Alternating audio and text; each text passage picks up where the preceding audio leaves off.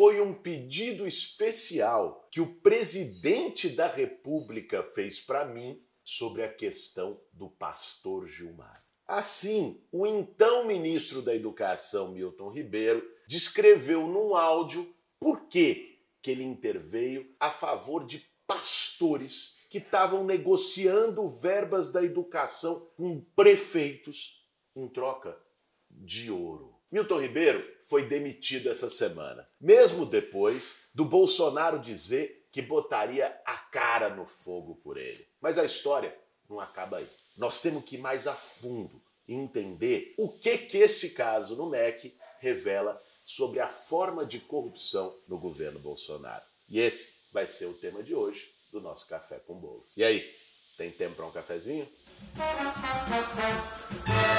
Para fazer um bom café, meu bem. Esse caso do Ministério da Educação, ele revela como poucos o modus operandi da corrupção bolsonarista. Vocês lembram muito bem que o Bolsonaro, lá na eleição de 2018, surfou na onda lavajatista, dizendo ah, acabar com a mamata, mudar tudo que está aí, a corrupção. Esse discurso que hoje está desmoralizado, ainda mais vindo da boca dele. Se nós pegarmos todos os escândalos que aconteceram no seu governo, e mesmo aqueles que aconteceram antes nos gabinetes de deputado, mas que foram revelados no seu governo, eles têm uma coisa em comum. É um tipo de corrupção que muitas vezes passa abaixo do radar das investigações tradicionais, porque envolve relações pessoais, pequenas extorsões. O que é a rachadinha que o Bolsonaro fez no gabinete dele, que o Flávio, filho dele, fez no gabinete de deputado estadual na Assembleia do Rio?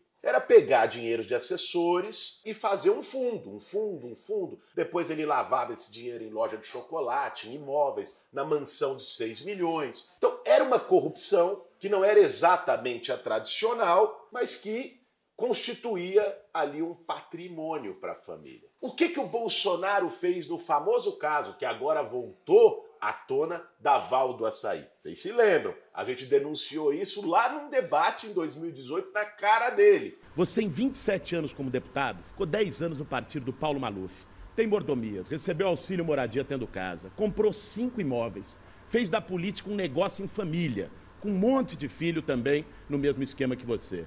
Bolsonaro, queria saber uma coisa e acho que é importante que o Brasil saiba. Quem é a Val, Bolsonaro?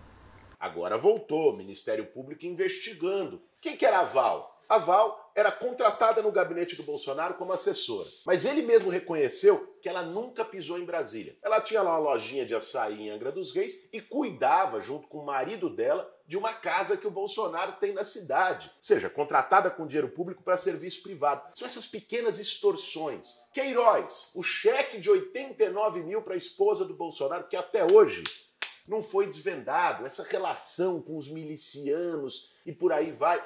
Esse caso, agora do Ministério da Educação, é o mesmo tipo, é a mesma linhagem de corrupção. Pastores que não tinham nenhum cargo no MEC, pastor Gilmar, pastor Arilson, não tinha nenhuma razão para eles estarem numa negociação entre ministro e um prefeito que pediu uma verba do Fundo de Educação para fazer uma creche, para fazer uma escola. Eles entravam lá como intermediários consentidos para poder pegar uma grana no meio do caminho. Às vezes pediam em barra de ouro. Olha o nível da coisa. É, esses esquemas têm uma coisa de uma corrupção familiar, uma corrupção mafiosa, uma rede de amigos conhecidos, extorsões, coações. Esse tipo de corrupção que o Bolsonaro tem no DNA de todos os seus esquemas revelados até aqui, ela tem uma origem certa. A origem está justamente na lógica miliciana, tão familiar a Bolsonaro, aos seus filhos e, particularmente, ao Queiroz, grande amigo da família desde os anos 80, no tempo em que Eduardo Bananinha, Flávio Rachadinha e o Carluxo eram crianças. Chamavam o Queiroz de titio. Como funciona o esquema de extorsão das milícias, centrado sobretudo em periferias do Rio de Janeiro, na Zona Oeste, o famoso caso de Rio das Pedras? É o seguinte: os milicianos se apoderam de um território, tendo armas, tendo gente ali em todas as esquinas, os lugares, e começam a extorquir a população. começam a cobrar, por exemplo, taxa de segurança para os comerciantes, para os moradores.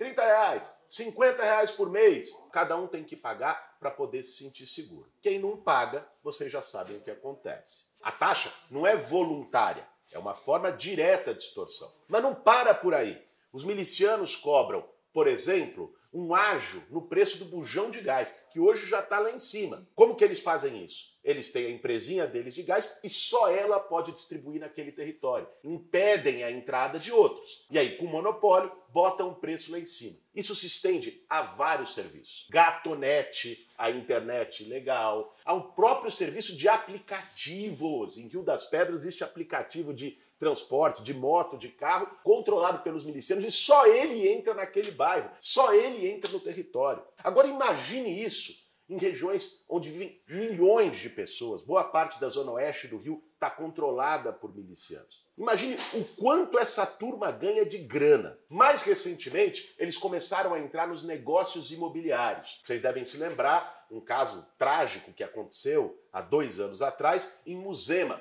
uma região da zona oeste do Rio. Ali caiu um prédio, que não era nem um prédio, era uma casa feita em cima da outra, sem nenhum tipo de aprovação, de condições mínimas para a construção, caiu e os milicianos faziam e vendiam, grilavam, vendiam para os outros, cobravam taxas de imóveis. Esse é o tipo de corrupção miliciana.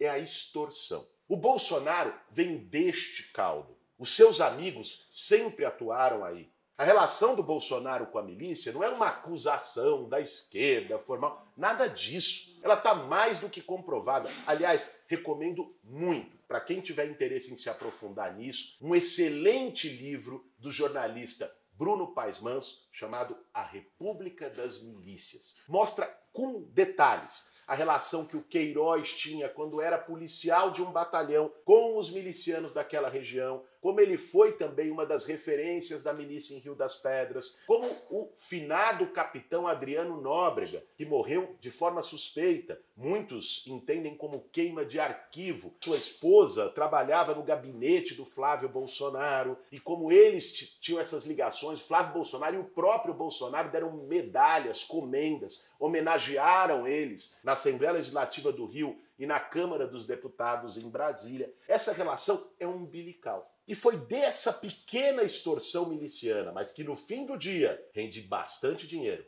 a ponto de poder comprar mansão de 6 milhões em Brasília, foi daí que o Bolsonaro tirou um DNA do seu jeito de corrupção.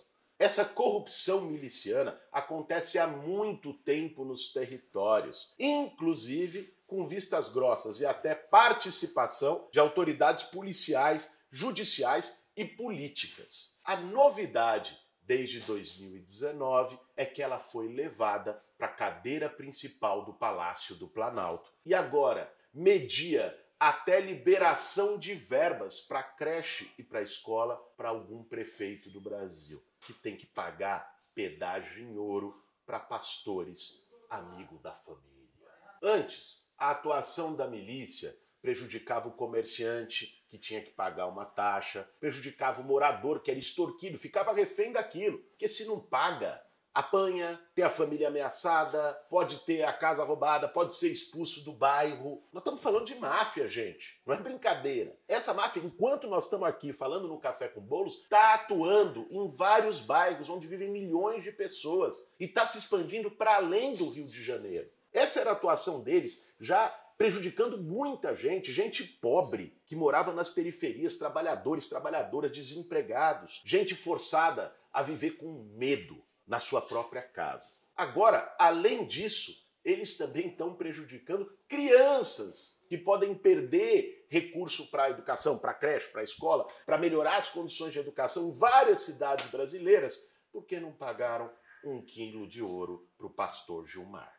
Esse ano vai ser o momento da gente desmascarar os moralistas sem moral. Aqueles que se vendiam como os grandes artífices do combate à corrupção estão fazendo a milicianização da corrupção no Brasil. Aqueles que se vendiam como os defensores da família, olha um deles onde foi parar, foi para o Ucrânia assediar a mulher desesperada no meio de uma guerra. Aqueles que diziam Brasil acima de tudo, fazem o governo mais entreguista da nossa história. Querem vender os Correios para a turma da Amazon. Querem entregar a Eletrobras para o capital chinês. Enfim, não tem nada de Brasil no projeto deles. E que diziam: Deus acima de todos, só conseguem falar de arma, ódio, nenhuma palavra de solidariedade, nenhum gesto de amor ao próximo.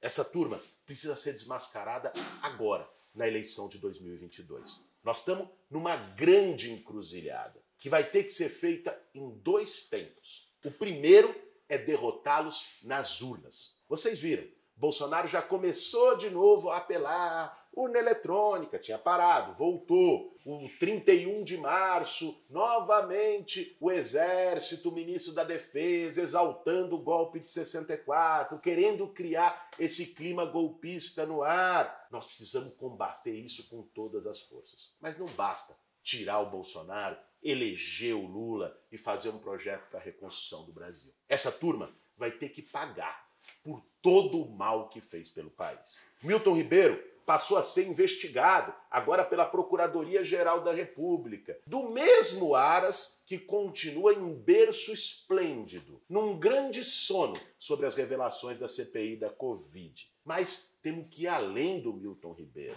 Bolsonaro, os seus filhos, toda essa gente que tem feito, além da corrupção miliciana, a destruição do país, tem que ser responsabilizada. E responsabilizada criminalmente. Não basta tirar Bolsonaro e a sua corja do Palácio do Planalto. Tem que indicar para ele qual é o caminho de Bangu 3, Bangu 4, Bangu 5 e levá-los até lá. O desafio de 2022 é derrotá-los. O desafio de 2023 vai ser fazê-los pagar por todos os crimes que cometeram contra o Brasil e o povo brasileiro. Esse foi mais um café com bolos. Para fazer um bom café, meu bem.